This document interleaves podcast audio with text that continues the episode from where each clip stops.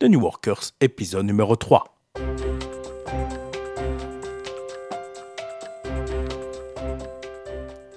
Bonjour et bienvenue sur The New Workers. Mon nom est Christian Olivier et ce podcast est le podcast qui vous aide dans votre quête de maîtrise, d'autonomie et de sens. Aujourd'hui, je vais discuter avec un ami d'études, Michael Mati, qui est à la fois informaticien et musicien.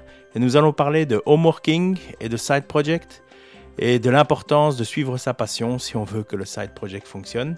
Alors, bonjour Michael. Bonjour.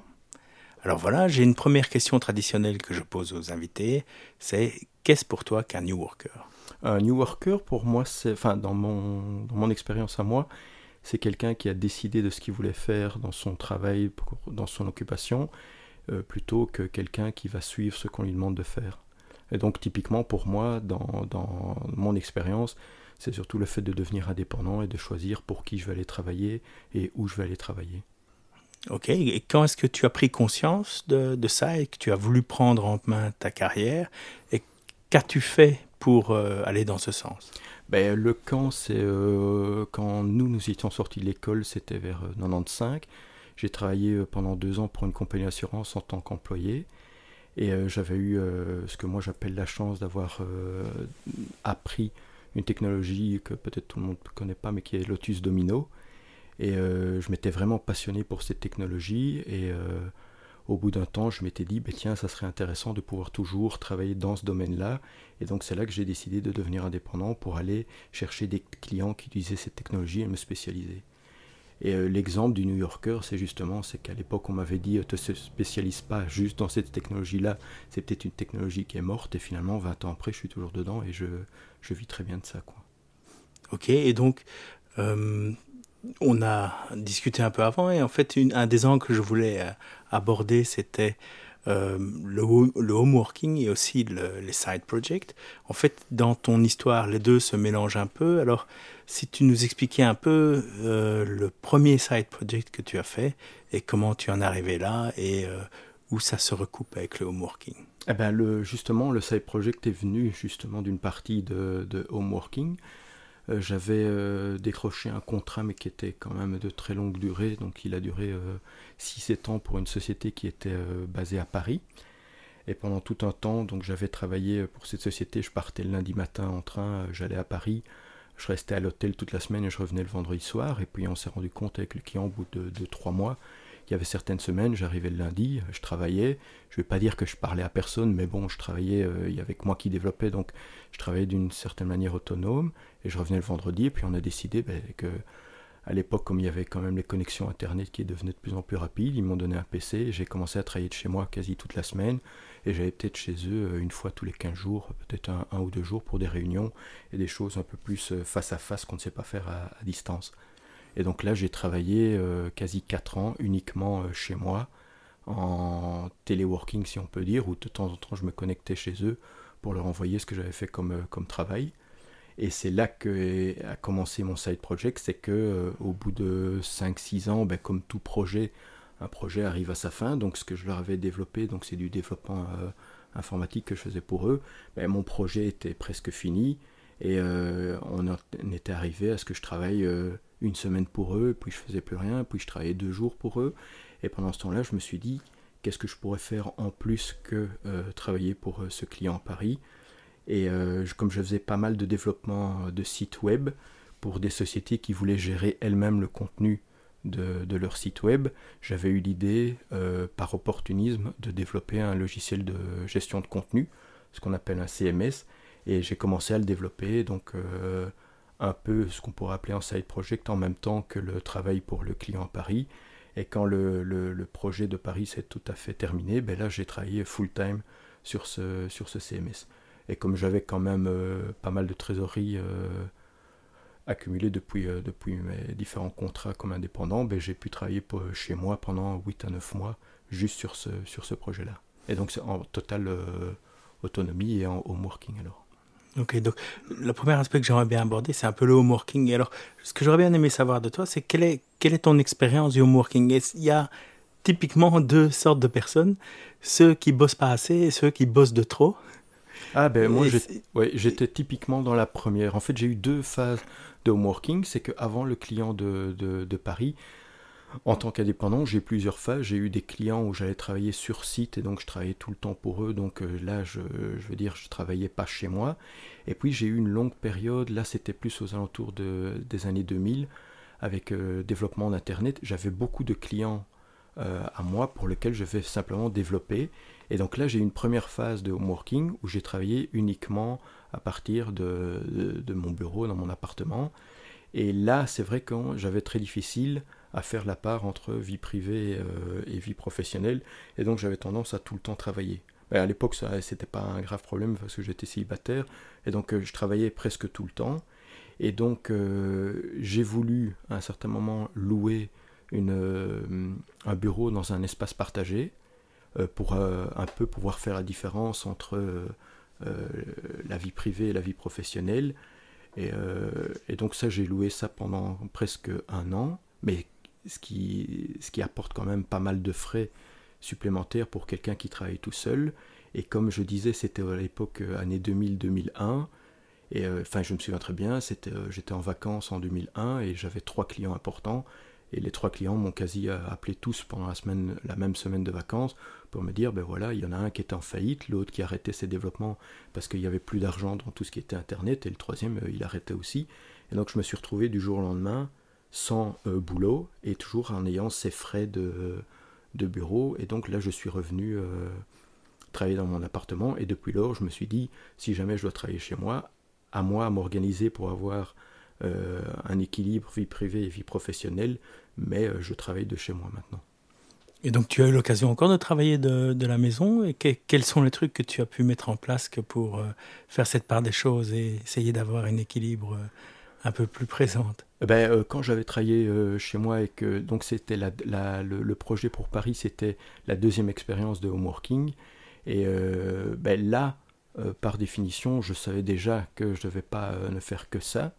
Et là où j'avais un peu plus de, de, change, ce que je veux dire, c'est que c'est le client qui me demandait de faire un travail. Et on était tout à fait d'accord l'un et l'autre, c'est que dès que j'avais terminé le travail, ben, c'est tout. J'arrêtais d'une certaine manière de travailler et puis j'attendais qu'il me demande euh, de nouvelles choses à développer, mais j'étais euh, quand même payé le fait que euh, eux voulaient me garder pour pouvoir faire le développement. Donc là, j'avais quand même nettement moins de pression que si j'avais, je vais toujours aller chercher des clients et des clients et des clients. Donc ça veut dire que je travaillais 6 heures, 8 heures, des fois peut-être 10 heures par jour, mais c'était beaucoup plus équilibré. donc le soir, j'allais faire du sport, des choses dans le genre. Ça, j'avais pas, j'avais moins l'impression de ne faire que travailler comme j'avais eu avec la première expérience. Mais tu avais une pièce dédiée pour ça, donc tu pouvais aussi dire, euh, voilà, je ferme la porte. Et... Oui, voilà, c'est ça. Et en plus, à l'époque, j'étais encore euh, célibataire, donc euh, il n'y avait pas non plus devoir gérer des enfants ou les ou enfin tout, ce genre de, de je ne vais, vais, pas dire problème, mais je ne devais pas gérer ça, c'était plutôt moi m'auto-gérer pour me dire, ben voilà, fais pas que ça et travaille pas 16 heures par jour, et puis, et puis voilà. Mhm.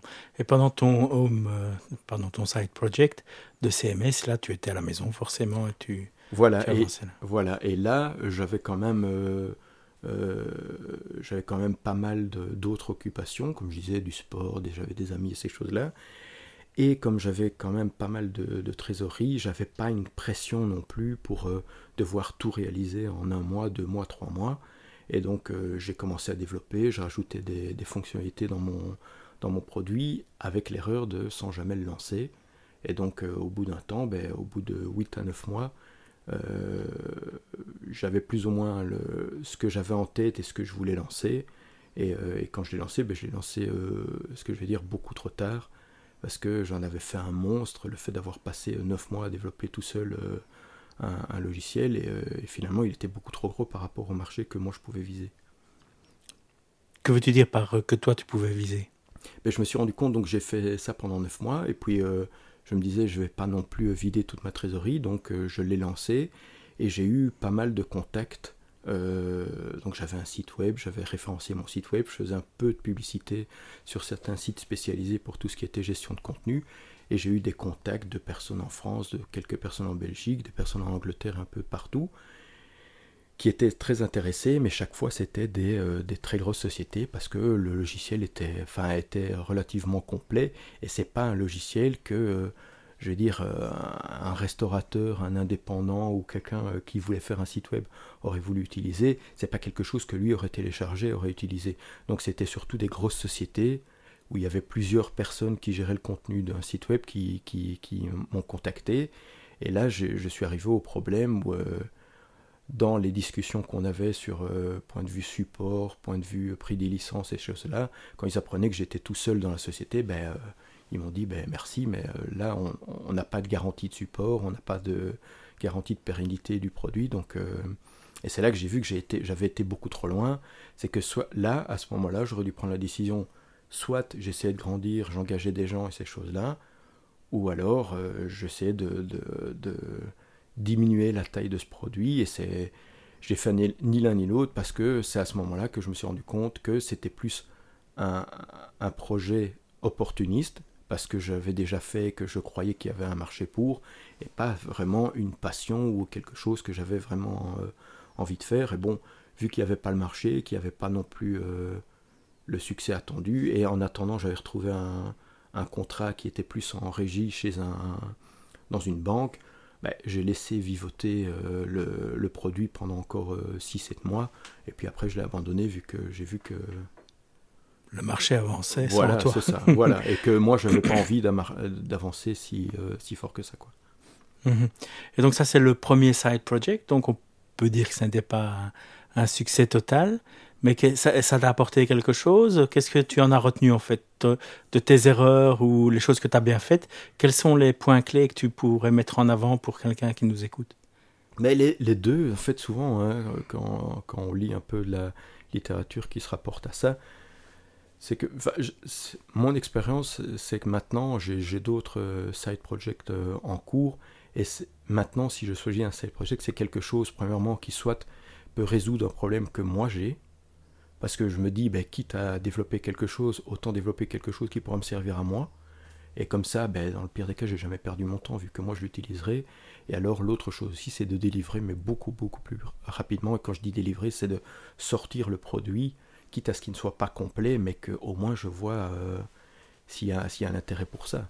L'exemple, on, en discutait un peu avant, euh, avant de commencer l'enregistrement, c'est que quelques mois après avoir abandonné le, CMS, j'avais besoin d'une petite application sur, euh, BlackBerry que j'avais développée. Euh, j'ai pris 15 jours à la développer et euh, finalement j'ai vendu en, en volume, en chiffre d'affaires, j'ai vendu trois fois plus cette petite application BlackBerry que le CMS que j'avais développé pendant 9 mois. Et là, enfin, c'était le bon marché avec la bonne taille et un problème que moi j'avais. Donc, j'ai pas pris beaucoup de risques et finalement, ça a été euh, d'une certaine manière plus rentable. Oui, aussi tu utilises le produit, donc euh, tu, tu, tu vas le, corriger toi-même, tu vas voir les, les défauts qu'il a, etc. Voilà, et, et, encore une fois, un problème qui était réel et pas un, un problème imaginaire où je me dis, ah, peut-être qu'ils auront besoin de ça, peut-être qu'ils auront besoin de mhm. ça. Et voilà. Et à côté de ça, c'est ce que Eric Ries euh, de Lean Startup appelle de minimal viable product, mettre quelque chose le plus vite possible sur le marché pour voir s'il y a une demande et ne pas perdre neuf mois à développer quelque chose qu'à la fin personne ne veut. Mhm. Et donc tu parlais de ton nouveau side project euh, qui est totalement différent. Donc explique-nous un peu ce que tu fais maintenant. Eh ben le, le, nouveau side project, donc c'est que pendant des années, euh, je composais de la musique euh, sur mon piano et, et, je peux dire que ben, là aussi j'ai toujours eu envie de, sortir ma musique, de la, de, rendre disponible, que ce soit en téléchargement comme CD ou, euh, euh, enfin disponible pour, euh, pour les gens. Et là, j'avais encore une fois, la première fois, j'ai attendu des années et des années avec le même problème que pour le CMS, c'est qu'il y avait toujours, soit il y avait la peur de, de, sortir ce, ce, CD, et aussi le côté euh, ça doit être parfait, ça doit euh, correspondre exactement à ce que j'avais en tête. Et puis finalement, la, première expérience du CMS m'a appris pour cette, euh, ce, ce, side project là sur ma, la musique piano, c'est que finalement je l'ai enregistré, je l'ai sorti, et puis quand je l'ai fait écouter aux gens, ben, il y a quand même pas mal de gens qui, étaient, qui trouvaient ça très très très bien. Alors que quand moi je l'écoute, j'entends encore des fautes, j'entends des problèmes de son et ces choses-là. Et finalement, c'est comme on disait, euh, si maintenant, moi, avec, euh, j'avais voulu sortir le produit parfait, enfin la musique parfaite avec l'enregistrement parfait, j'y serais peut-être encore, et finalement, euh, c'est pas ça que les gens voulaient, quoi. Oui, peut-être à la fin, ça serait tellement parfait que ça aurait perdu un peu de son charme. Oui, voilà, mais, même pas, enfin... Euh, je veux dire, la majorité des personnes qui ne sont pas nécessairement musiciens ne, ne voient pas que, ou n'entendent pas les problèmes que, que, moi j'entends. Et, je vais dire, c'est pas non plus. Euh, euh, quand, euh, je sais pas s'il y a beaucoup de gens qui, quand nous écoutons, qui connaissent la plateforme SoundCloud, mais par exemple sur SoundCloud, il y a quand même 32 000 personnes qui me suivent et qui écoutent ma musique et qui écoutent régulièrement musique. Et ils m'envoient des commentaires et tout le monde trouve ça très bien. Enfin, tout le monde. Ceux qui écoutent trouvent que c'est très bien et puis ils attendent que j'en sorte des nouvelles. Donc finalement, c'était le, bon moment où, ou ce que la manière dont je l'ai euh, sorti c'était ça qu'il fallait. Et pas encore attendre un an ou euh, quelque chose dans le genre pour euh, pour essayer d'avoir le produit parfait quoi. Oui et puis maintenant tu as sorti ton premier album et puis voilà tu travailles sur le deuxième. Le deuxième sera sans doute différent sans doute amélioré mais au moins tu vois ce que les gens veulent ce qu'ils recherchent et tu vas pouvoir avoir les l'écho le feedback des gens et pouvoir améliorer ou faire des choses auxquelles tu n'avais pas pensé oui, c'est ça. Mais surtout, à la limite, en musique, je pense pas qu'il y a à améliorer quelque chose. C'est que, voilà, on fait la musique qu'on a envie de faire. Euh, c'est quelque chose qui est vraiment ma passion. Donc, euh, je compose par rapport à ce que moi j'ai envie de faire. Et maintenant, je le sors et que ça intéresse les gens ou que ça les intéresse pas. Je veux dire, ça, je le verrai plus tard. Mais maintenant, me dire, je ne le sors pas parce que moi j'ai l'impression qu'il manque quelque chose. Je veux dire, à partir du moment où je suis suffisamment content de moi, mais même si j'ai pas l'impression que c'est parfait, ben, je le sors parce que quand on enregistre un, morceau de musique, si on le réécoute, on peut le réécouter pendant un an et se dire là je pouvais améliorer, là j'ai mal joué, et donc il faut bien savoir s'arrêter quelque part, et ça maintenant je l'ai appris, et donc le deuxième euh, album maintenant, euh, neuf mois après, il est presque prêt, donc il va normalement bientôt sortir, et je vais plus attendre euh, 4 ans, 5 ans ou 6 ans pour sortir quelque chose. Et donc ici, est-ce que tu dirais que le premier projet t'a aidé? Euh, je parlais du CMS, mais aussi très, le premier album par rapport à ce nouvel album que tu vas sortir? Ah oui, oui, maintenant, euh, ben, ben, déjà pour l'expérience, c'est que euh, même le premier album, à partir du moment où je m'étais dit une date, je m'étais donné une date limite pour le sortir, et je ne sais pas si c'est ça qui a aidé, mais j'ai quand même beaucoup de personnes avec qui je discute sur, sur Twitter par rapport à la musique et ces choses-là, on partage plus ou moins la même passion, et à un certain moment, je m'étais dit, ben voilà, lance-toi. Et donc, j'avais euh, j'avais discuté avec ces gens-là et j'avais annoncé que mon album serait prêt pour telle date. Donc, c'était en août l'année passée. Et, euh, et, là, encore une fois, euh, ben, j'avais commencé à l'enregistrer et il y avait quelques petites erreurs. Je me disais, où je serais jamais prêt. Et là, comme j'avais annoncé une date de sortie, je me sentais obligé. Donc j'ai été un peu en retard par rapport à la date de sortie, c'était une semaine ou deux semaines, mais au moins ça m'a obligé à sortir euh, l'album. Et maintenant c'est ce que je vais refaire pour le deuxième album. Et le deuxième album, je sais d'une certaine manière que ça marche, et donc j'ai beaucoup moins de j'allais dire de pression à, me dire est-ce que je peux le sortir ou pas? Parce que d'une certaine manière, il y a certaines personnes, je sais qui l'attendent, et donc euh, et voilà. Et maintenant, j'ai plus cette cette, euh, cette impression de savoir est-ce que c'est bien ou pas. Quoi. Oui, en fait, il y a. c'est un truc assez connu, en fait, pour deux raisons. Il y a le, le côté loi de Parkinson, qui est au plus tu mets de temps à une tâche, au plus elle va prendre de temps. Donc le fait de mettre une date bah, fait que naturellement, tu vas, tu vas arriver à, à mettre la tâche dans, cette, dans ce time frame. Et puis il y a le fait aussi que, comme tu disais, ça t'oblige à, à te bouger un peu et à faire la, chose. C'est souvent ce que les gens conseillent dans, dans ce genre de projet, c'est tu l'annonces, tu mets la date et puis tu commences. Ouais, voilà, Parce que comme ça, un, ça te force à commencer. Et aussi, en fait, un petit. Euh, c'est pas forcément le cas pour ton projet, vu que c'est de la musique et tu le sortirais avec ou sans marcher. Mais le fait d'annoncer quelque chose et potentiellement de le mettre en vente déjà, par exemple un cours ou des choses comme ça, tu pourrais très bien dire le cours va avoir lieu à tel, moment, ça coûte autant, faites un enregistrez-vous pour le suivre.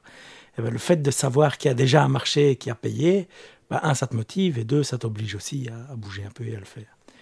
oui, voilà, c'est ça. Et donc, euh, c'est se mettre des limites, parce que sinon, euh, c'est vrai que si on est un peu trop perfectionniste ou ces choses-là, on fera jamais rien. Quoi.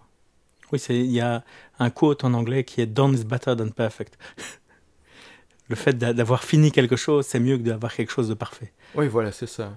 Et puis, euh, et puis de temps en temps aussi, je me dis, euh, enfin, j'utilisais peut-être un peu l'excuse du perfectionnisme, avec la peur de lancer quelque chose. Oui, je comprends bien ce que tu veux Ouais, voilà, c'est ça. Donc, à un mhm. certain moment, il faut se lancer et puis on verra bien ce que ça donne. Quoi. Oui, puis à la limite, le risque, si tu le sors, personne ne l'écoute, c'est, c'est plus un, un risque d'ego que, voilà, que, que de. Allez, tu vas pas. Il va rien t'arriver, euh, tu vas pas particulièrement perdre d'argent ou euh, quelque chose comme ça. Maintenant, c'est, c'est un peu malheureux. Est-ce que tu, tu disais avec C'est ma musique et il y a, il y, a, y a potentiellement des gens qui vont aimer ou pas aimer C'est un peu aussi le, le système de, de marché niche même s'il y a 1000 personnes dans le monde qui t'aiment bien, ça fait déjà un revenu qui, qui peut valoir la peine selon le, le, coût que tu, tu donnes. Le, principe après, c'est de se faire connaître de ces 1000 personnes. Voilà, c'est ça. Mais, et en plus, ici, moi, la musique, c'est vraiment une passion. Et c'est vraiment le CMS à la base, je comptais euh, le faire comme un remplacement de revenus. Donc j'avais plus le, le, projet de Paris, donc je, je, comptais en faire un remplacement et en faire une, euh, donc moi, je, travaille sur la forme de société, ben c'est que ça soit la seule activité de ma société. Tandis qu'ici, la musique, je vais pas dire que j'espère pas ou quoi, mais je, je, pense pas que je vais vivre de ma musique. Premièrement, je, ne sais pas si j'aurais envie de faire que ça.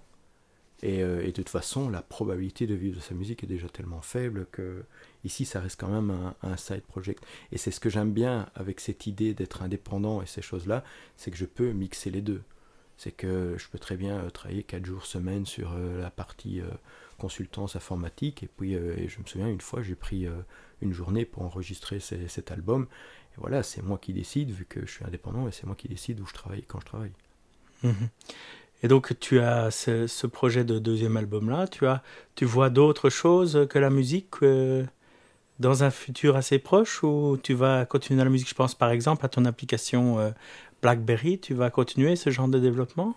Ben Là, j'étais en train un peu de, de, voir si je pouvais pas la, la, transformer comme un, site web parce que je, il y avait quand même, c'était une, une, espèce d'application de, gestion de tâches, mais que j'avais euh, j'avais programmé spécifiquement par rapport à mes besoins. Et puis, euh, bon, je ne sais pas si les gens ont suivi, mais BlackBerry, c'est un peu euh, n'est plus vraiment d'actualité maintenant, et donc je dois la transporter sur un autre un autre système, que ce soit web ou que ce soit euh, d'autres euh, genres de téléphones portables.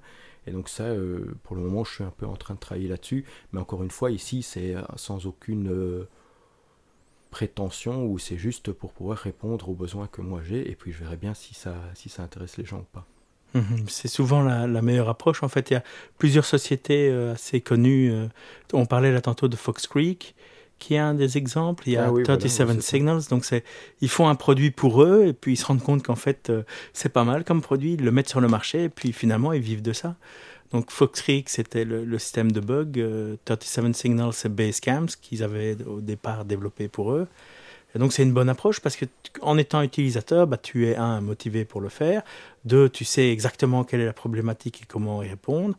Et puis après, euh, quand les gens te contacte, euh, tu vas mieux comprendre ce, ce dont il te parle voilà. Euh, forcément. Et, si on peut revenir pour une petite anecdote avec le, le, principe de je lance quelque chose le plus vite possible, en fait, à force de tellement attendre pour euh, ma musique là et de, de, de, me dire ça doit être parfait pour le lancer, je me souviens qu'il y a, c'était je crois il y a 9 mois, un an, avant que je l'enregistre vraiment, euh, il y avait la, plateforme SoundCloud sur laquelle on peut partager de la musique. Et alors les gens, si les gens aiment bien, ben on voit le nombre de personnes qui viennent écouter, puis les gens peuvent nous suivre un peu à la manière de Twitter ou Facebook.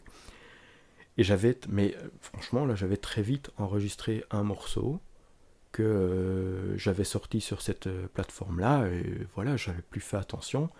Et, et puis 3-4 semaines après j'étais retourné voir un peu les statistiques et j'avais vu qu'il y avait 4000 euh, personnes qui avaient déjà écouté euh, le, morceau. Et euh, la semaine après, sur mon téléphone portable, toutes les, enfin sans rire, hein, toutes les 4 secondes, je recevais un bip bip. C'était, il y avait une nouvelle personne qui me suivait.